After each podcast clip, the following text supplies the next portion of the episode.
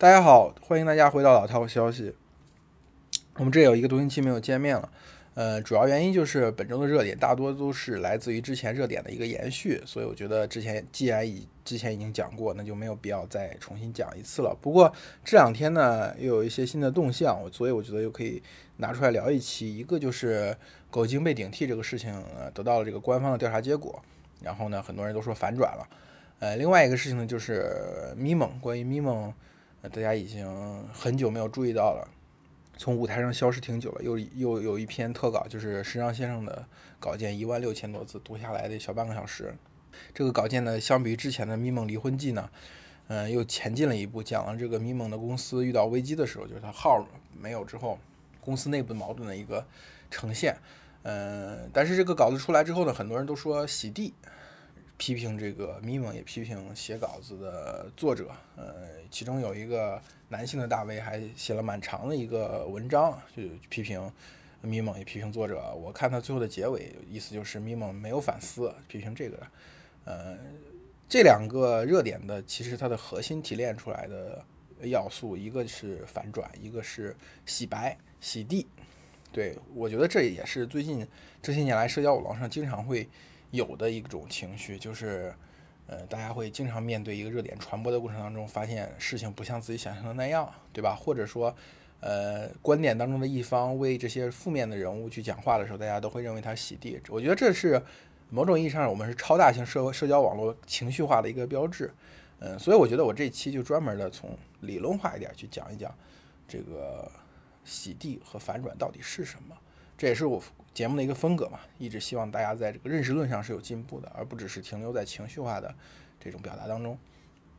先说狗精的事情，这个事情确实很大条。他他这个官方调查结果出来之后，我也发了条微博，我说，呃，还是应该批评一下狗精。他确实，呃，在他叙述过程中进行了一些模糊。你也不能说他完全是错的，对，完全提供了虚假的信息。但是那实际上，比如说像我说他这个，一个是他的学校到底是北京呃矿业大学。中国矿业大学北京还是这个北京煤炭工业学院，这两个学校差别非常大。他用这种用这个方式让大家以为他确实是呃被顶替了一个很好的高考的名高考的录取的名额，那实际上呢，呃其实并不是。然后包括他回忆自己曾经在区里面考第四，最后两次高考都是二百多名。那区里面考 二百多名的高考成绩，然后在之前的考试中有没有可能考区里面的前四呢？是有可能的，只是这个概率比较小。如果你你把这个狗精这个事情，你非常强烈的认为它是反转的话，嗯，我觉得可能是有这样一个问题，你把狗精这个新闻当做社交网络上平常的一般的热点来看待，就是如果你看待狗精这个事情，呃，和一个娱乐新闻没有差别的话，你就会越倾向于它的是反转。为什么呢？我们的社交网络上已经打造出来一种非常标准的这种热点的传播节奏，比如说一个流量明星，啊，一个娱乐新闻当中一个有流量明星，他过去靠他这个朋友的证言。靠他这个呃学历啊，靠他一些作品啊，去支撑他某种比如说学霸人设呀。然后等到呃经过了呃狗仔队的拍摄，或者有有的有的时候他的出现在节目中一个画面，不经意的流露出他其实不是一个学霸人设。那这个时候大家原来粉他的人就会就会很愤怒，对吧？或者会就会脱粉，就粉变黑，大家都会说这是一个反转，对吧？或者说一个双方的矛盾，A 方先先说先先发难，说这个离婚是因为比如说明星离婚经常会遇到的嘛。A 方会会去这个讲 B 方的不好，然后大家都会去骂 B 方。但过了一段时间，B 方又出来讲话，大家哎呀觉得 A 呀这个反转了，反转了，原来不是这样的。其实如果你把你会认为这个狗精的事情是反转的，很大程度上就是因为你把社交网络上通常所拥有的这种娱乐化新闻的这种传播节奏和严肃的社会新闻混作一谈了。这样你才会出现那种强烈的被这种人设一开始的人设所欺骗。你一开始的愤怒也是因为这个人设，你一最后的认为的反转，你最后的愤怒也是因为人设。你其实是被这种传播节奏所带来的那种情绪在控制着。但是你反过来说，如果你认识狗精这个事情，你把它。你一开始就意识到，就像我在上次节目所讲到，一开始就认识到这个事情的本质是什么，就是我们中国的城乡二元体制造成了城乡之间的巨大差距，然后农村的呃学生，尤其是农村的女生，她极其容易，她的前途被城里人顶替。如果你认识到是这样一件事情的话，我认为在这个整个事情的传播当中，你不会有任何反转的感受，对吧？比如说狗精这个事情，是不是能够看出来，在班在县里面，在农村里面，一个普普通通的班主任。就有可能通过自己的社会关系改掉一个农村孩子的命运呢？对不对？他确实是伪造了档案，也确实顶替别人去上学了。哪怕你痛恨狗精说谎了，痛恨狗精夸大其词了，痛恨狗精抢了这个之前那些呃山东被顶替的农村女学生的热度的话，你要想一想，是不是这个其实背后也是所谓的城乡二元体制所带来的这种城乡差异？比如说，狗精是一个在呃杭州已经生活了非常多年，他的城市化程度是非常高的，他的孩子已经一直在城里读书，现在已经考上了大学，很不错的大学。而我们之前所看到的这个农村女生陈春秀，就真正被顶替的这个陈陈春陈春秀，那她呃是一个一直在打工，一直在这个生产线上打工，出身自农村，到现在。他刚刚他在城城里的生活安住了脚，所以又想去深造。在这个时候，发现自己曾经被顶替过。就从城市化的程度上来说，狗精的城市化程度是远远大过被他抢走热点的陈春秀的。因为狗精是一个城市化程度更高的人，他就是一个电商行业的人，他很他很懂得社交网络上这些传播的节奏。他很知道怎么去把大家的情绪带起来，所以他在叙述的过程当中，很正常的就用了这些技巧，让你造造成了一个你啊一定要关注这件事情，一定要为它发声啊。狗精这个事情真的是太太离奇了，太这个不公平了，太让人生气了。刚刚在城里面安安顿下来的这个陈春秀呢，他可能就没有这样的技巧，他也嘴笨嘴拙，他也不会写微博，他也不会做直播，所以他也没办法把这个事情的热度带到一个非常高的。这样一个一个水平上，你包括在这，哪怕在狗狗精跟陈春秀之后，还有很多的关于山东顶替的热点，有顶替工作的，有顶替上学的，其实你会发现都完全没有达到狗精的热度，所以这也是某种程度上一个城乡差异的体现。今天一个城市里的人，他遇到了麻烦，遇到了无法解决的问题，跟一个农村的孩子，呃，遇到了麻烦，他们在舆论上所获得的能量其实也是不一样的。所以我对这个事情，我的认为是，如果你认为。它反转了，那么一定是一定程度上就表现出来，你对待热点、对待社会新闻的态度，其实跟对待娱乐新闻没有什么特别大的区别。而如果你认为没有反转，嗯，而且非常坚坚信这个事情背后有有非常强的这种呃结构性的社会问题的话，那这个是这个热点对你来说肯定是不会反转的。就是把官方的信息跟狗精的信息结合一起再去看这个事情的时候，哪怕是有了官方这个故事和狗精故事版本的巨大差异。嗯，我也一样希望尝试从狗精的角度去理解这个问题。我觉得他可能真的是，呃，没办法从高考的那次失利当中走出来，那种连续的失利当中走出来。他自己认为的自己的平时成绩，一定一定和最后那个高考成绩的结果有着非常大的反差。而人呢，其实是在后续的生活当中会不断去修改之前自己早先的经历。记忆，人的记忆是会受到他后来的经历和后来的情绪的不断复写。哪怕同样一个事情，同样一个人，他三十岁的时候他回忆二十岁的事情，跟他五十岁的时候回忆二十岁的事情，得到的版本是不一样的。这也是为什么这个呃《罗生门》是经典。《罗生门》经典不仅因为其情节安排，而是它其实指出来一个非常重要的理论问题，就是事实和人的记忆之间是不是有出入的？人在诚实、保持诚实的状态下，是不是可以得到很多个不同故事的版本？所以我觉得，呃，一旦你认可了这样一个理念、这样一个观点的话，那其实狗精他后来愤愤不平的回忆起的这些东西出现了偏差，也没有什么特别大的这个了不起的。其实就是他在后续呃生活过程中，他不断受到这次高考失利所带来的挫败，他学历比较低，对吧？他知识水平不高，对吧？他找工作的时候也遇到麻烦，这些挫折他都会把它投射到当初的自己的高考。的过程当中，所以等到因为纯春秀这一系列的山东高考顶替的事情在网上已经传播开来之后，他受到这种情绪的影响，他重新回忆起自己当年回忆起的这些事情的时候，他有带有某种情绪性，所以他是开始有了夸张，有了一些模糊。等到他被这个巨大流量架起来的时候，有的时候他也不得不去撒一些谎。嗯，我为什么能够从这个角度去理解这个问题？到倒不是说我真的对自己的这个结论很有信心，而是说我的经历决定了我可能会更理解这些农村来的学生。我在我中考和高考的时候，其实我所在的班级都是一个所谓的特长班或者培优班，然后大家成绩都很好，所以但是你也知道，就是市里面的学校有的时候为了成绩，他能可能可能去县里面去掐尖，所以嗯，他我们高中那个班级大家都是这个呃全市的前嗯前三百名、前二百名。然后呢，这个除了死之外呢，又从这个县里面去各县里面去掐了每个县的这个前三名。所以我们班呢，大概有五六个这个从县里面来的学生，呃，都是农村人。他们那个读书的时候，在县里面所得到的这个光环，就是老师们也都围着他们，亲戚们谈论起来都是好学生啊，县里面的尖子。但是等他到了我们这个市里之后啊，呃，一开始在班里都是中游的水平，甚至中游偏上的水平。所以当时我们班主任也跟我们讲说，你们不要有这种老子天下第一的这种情绪啊。县里面的同学也来了，对吧？可以给你们一较一较长短。但是后续三年的学习当中，他们的成绩其实在不断后退的。等到高考的时候。呃，我印象中考的最好的一个人好像是去了华北电力，除此之外基本上都是呃郑大、河大，就是当时在河南的一本线划的比较高嘛，郑大、河大也就是刚过一本线没有多少，所以他们成绩是不太尽如人意的。嗯，我初中那个班级也是，我们初中班大家都是正常的走读的嘛，只有县里面来的那几个同学，呃，他们单独有一个六人的宿舍，我当时跟他们关系挺好的，挺跟他们挺聊得来的，我经常去他们宿舍玩嘛，所以说等到上高中的时候。呃，我发现他们那个宿舍就没有一个考上一中的，就是我们南阳市一中，县里面的就回县里的就不知道了。然后有我知道有几个在二中、五中的，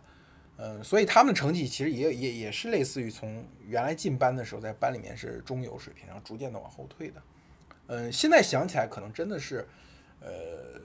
他们在呃城市里面读书的时候有很多重这种心理压力，一个压力可能来自于生活水平的差异，在城城市里面。读书好的学生还真的体双体制内家庭的孩子特别多，就父母都是体制内的，可能一个是国企，一个是政府，可能两甚至于两个都是政府的。这时候生活比较稳定，家长也有更多精力在孩子的辅导上。那他们从农村里来的学生跟这种双体制家庭的孩子比的时候，那是吃穿度用肯定都是不能比的。这个时候他们难免会有一些自卑感，然后呢，离家又很远，一旦出现了这种心理上的问题、学习上的问题，他又没办法跟家里的人去好好沟通，这时候可能这种问题就不断的积累。我印象呢，我们班有一个女生，她当时是县里的第一名嘛，后面她就心态是有些失衡了，最后甚至于和我们班的呃同学发生一些言语上的冲突。我们班的很多人也会把她当做一个笑话，经常去讲她的笑话。我现在想起来是有些愧疚的，就是大家去讲她笑话，虽然我没有主动讲过她的笑话，但是别人讲她的笑话的时候，我也会笑。虽然她做的其实离我并不远。后来这个女生呢，就连连续复读两年都没有考上特别好的学校。其实很可惜的，如果他当留在县中的话，我觉得是有一个更好的未来，但是没有事事情也不能假设。呃，狗精某种程度上也是一样，他是在这个农村的比较贫困的家庭的孩子嘛，然后到了济宁市去读高中，这个时候我觉得他有一些。呃，高考失衡，大家也不要把它真的当做一个中专生去看待，就嘲笑他狗精是中专生，我装什么学霸人设？我觉得这也是一种语言上的暴力。可能狗精的平时成绩会比这些好，至少能够上本科线，对吧？可能最后连续发挥失常是有一定可能性的。这也就是我去尝试去理解狗精这件这个热点的一个基本的逻辑。哎，沿着狗精这个逻辑，其实我也同样去讲咪蒙那篇稿子。我不知道有多少人去看了这个这个咪蒙不再制造咪蒙这样一篇稿子，就是石让先生写的。那这篇稿子，某很多人去抨击他洗地，一开始其实就预设了这个咪蒙是一个有罪之人的这样的立场。虽然我对咪蒙也一直不感冒，这篇稿子出来之后，我我当时发了一条微博，我说的是，呃，就是咪蒙的文章一直以它标志的对抗性和撕裂感著称，最后他这个文章不断写的过程当中，这种对抗性和撕裂感入侵到了他的家庭，入侵到了他的工作。入侵到他的公司，所以这种对抗性撕裂感在他的家庭公司当中传播，最后他其实还挺惨，他自己又离婚了，公司也办不下去，很多他的实习生都另立自立门户，离他而去。所以我觉得这是一个求锤得锤的故事，对吧？或者说人的人的文字，其实某种程度上是你人格的体现，你不能把它非常呃。这个分分得非常清楚，说这只是我的文字，我的人格是在另外一块儿，这其实很难的。哪怕你一开始能把它分清，你写着写着写着，你慢慢你的人格就会分不清了。所以咪蒙可能原来是一个挺美好的女生，对吧？和她的老公生活也是很不错的，但是她长期去写作这种有撕裂感、对抗性的文章，最后呢，她和她她老公相处的环境当中也会有这种对抗性和撕裂感不断的复现，那。最后两个人可能就过不下去了，而他的那些实习生们，你当你做选题的时候，你整天向他们灌输这种，你和你的同事，呃，关系很紧张，你和你的父母关系很紧张，你男男性跟女性之间关系很紧张，你难免让他们最后也带入到这种环境当中。当他们和咪梦之间出现冲突的时候，他们会把当年你在文章当中挑起那些对立、挑起那些情绪，也带入到咪梦和你的关系当中呢？我觉得这也是很正常。所以从这个角度来讲，我甚至是有些同情咪梦的，因为咪梦原来是完全不用写这些文章的，他不是说咪梦一开始就设定好。我要去写这样一种对抗性和撕裂感的文章，而是这个市场环境让咪蒙去写这种文章的时候，他大放光彩。因为咪蒙原来是南方系的，写文化的一个一个写手，对吧？呃，很多人都提到过他当年在这韩寒的独唱团时候写这个好疼的金圣叹，对吧？还有这样像这个他在豆瓣上也有一些早几年的作品，很多人都不敢相信这是同一个样一个人写的。后来他去创业的时候，其实是想做影视。这其实我就想，这个同情，呃，我对他的同情可能也来源于这个创业的时间点，其实还比较一致。我去创业的时候，一开始也想做影视领域的事情，做影视领域转化的事情，去做写好故事，然后能不能拍成电影？最后目标是拍拍成电影。最后发现这个走不下去，但是当时的公众号起的速度很快，我也是借着这个机会把自己的公众号做起来了。但是南方系大家众所周知，南方系到后来就是相当于是被拆解，大家都各奔东西了嘛。然后呢？呃，像他去创业这个事情，影视方向一直也做不起来。但是他写文章，哎呀，我尝试这个方向，一下就爆红了。当他爆红之后，你没有理由不继续这个方向。你在资本也好，在哎市场也好，在自己这个团队也好，这个共同的努力下，你肯定要往那个方向去。你被你肯定会被架在那个方向上去。这个社会其实是参与了咪蒙的创作，你不能单独的把自己的这个从咪蒙身上摘开说。有印象非常深刻，就是我从来不关注咪蒙，但有一次不小心点开了一篇文章，然后点开了咪蒙的公众号，我发现我有七百多个好友关注了咪蒙，我当时不敢相信，我说我怎么可能有这么多好友去关注他，对吧？后来别人甚至于发明了一个量，发明了一个词汇叫“含咪量”，就是你的朋友圈中有百分之多少的人关注了咪蒙，这就是你朋友圈的含咪量。这个含咪量其实所有人最后去查了之后，就发现不可思议的高。所以就是你身边的朋友，你身边的同事，在关注着咪蒙，在转发着咪蒙，在替他添添砖加瓦。所以说你不能把咪蒙这个现象，就是把他所有的问题都归结于咪蒙本人。所以我们可以看到，当一篇文章，尤其这种笔触非常的细腻的特稿，呃，把当事人。所做决定的那个时空、那个情境给还原重建出来的时候，我们都会觉得这篇文章是在给那个人洗地。这个洗地到底是什么呢？这个洗地就是把责任推给每一个人的过程。因为你会发现，这个人做了一件糟糕的事情，或者他成为了一个糟糕的人，背后的推动力竟然就是他的这个利己主义的思想，他的自私，或者是他机会主义的思想，就是投机。这是我们是每个人身上都有的东西。人在漫长进化当中一定会形成这种自私啊、这种投机的这样的一种性格。如果没有的话，他可能就会在漫长进化当中被消失掉了，对吧？所以这个时候，他做犯的错，他做的错事是因为人性，那么这个错不就是我们每个人身上的错了吗？对吧？这其实是有点像西方那种宗教思想，但是我们是不太认可这种思想。所以你可以看到我们的。这个一旦有什么社会的恶性事件之后，大家下面的回复的一定最顶的最多的顶顶的最靠前的一定有赶快死刑，赶快枪毙。其实大家是拒绝这样一种设定的。这种设定的合理性在于，他把一个人身上的罪归结于我们所有人，其实是想让我们这个社会或者我们这生活在这个社会之中的所有人去改变，去形成一种正当性，赶快把这个改掉。因为我们每个人可能都会犯这样的错误。但是，一旦你反过来默认这个社会的制度、这个社会的道德、这个社会的法律都是合理的，不需要修改的，那么你就会把这个责任完全推给当事人。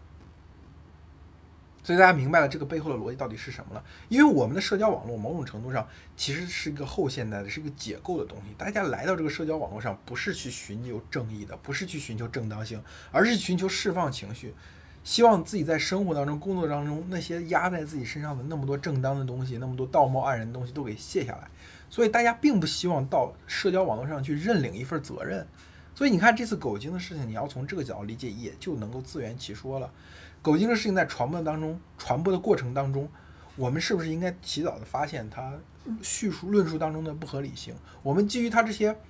呃，产有自相矛盾的论述产生那种巨大的愤怒的情绪，等到。事情的真相浮出水面，官方的调查来到之后，我们产生了一种反向的愤怒，又完全归结于他。这种归结于他，其实是把这个责任完全推给了狗精，就是你道德败坏嘛，就是你误导了网友嘛，网友没错，是你的错。其实你你理解到这里，你会发现，无论是洗地也好，还是这种反转也好，它背后都是我们社交网络上那个不愿意承担责任的人，都是那个希望撇清自己责任的那个网民。所以是不是我？当然我不能说这是这届网民不行，我只是说他其实背后是这样的一种心理的状态。至于如何去处理这种心理的状态，如何去面对这种心理状态，到底是完全的心安理得呢，还是说我们应该有所克制呢？还是说我们要警惕呢？这些东西是我们每个人的意见都不一样。所以好吧，我们这一期讲的蛮久的，就讲这些，我们下期再见。